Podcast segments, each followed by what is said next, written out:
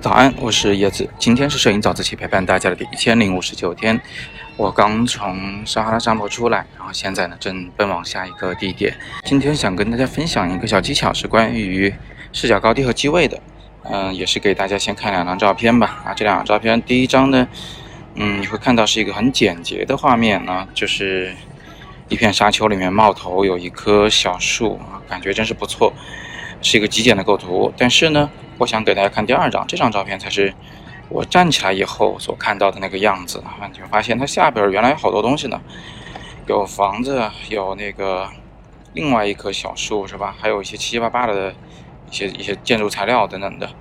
那么，呃，我这两张照片是完全在同一个位置拍摄的，为什么差别这么大呢？原因其实就是第一张照片我是蹲下拍摄的，所以就说明一个什么样的道理呢？首先我们要知道这个沙丘是我们的前景，对吧？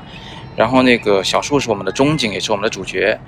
那我们自己呢，通过站起来或者蹲下去改变我们的相机的高低位置，也就是所谓的视角，我们就可以得到不同的画面。这个视角的高低，它改变的是前景、中景和背景之间的关系。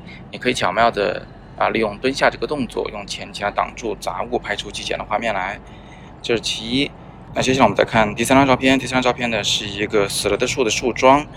这个画面其实只有三个物体，第一个就是中间有条线横过去，第二个呢是远处有沙山啊，底下呢是个树根。但是这三个物体的关系其实也是可以通过我们的视角高低和机位的位置来决定的。视角高低还是一样，我站得更高的话呢，就能拍到更多的远处的沙山。我蹲得更低的话呢，远处的沙山的面积就会更小。那么同时别忘了，你可以通过左右走动来控制这个沙山和这个树根之间的距离。我往右走一点，它们俩的距离就会越来越近，直到这个沙山呢正好是在树根的头顶上。我如果往左走呢，这个沙山和右下角的树根之间的距离就会越来越远。那我现在呢是把它们放在了一个对角线的一个位置上。好吧，那今天我们就聊到这里。有机会的话，再给大家看看我拍的星星。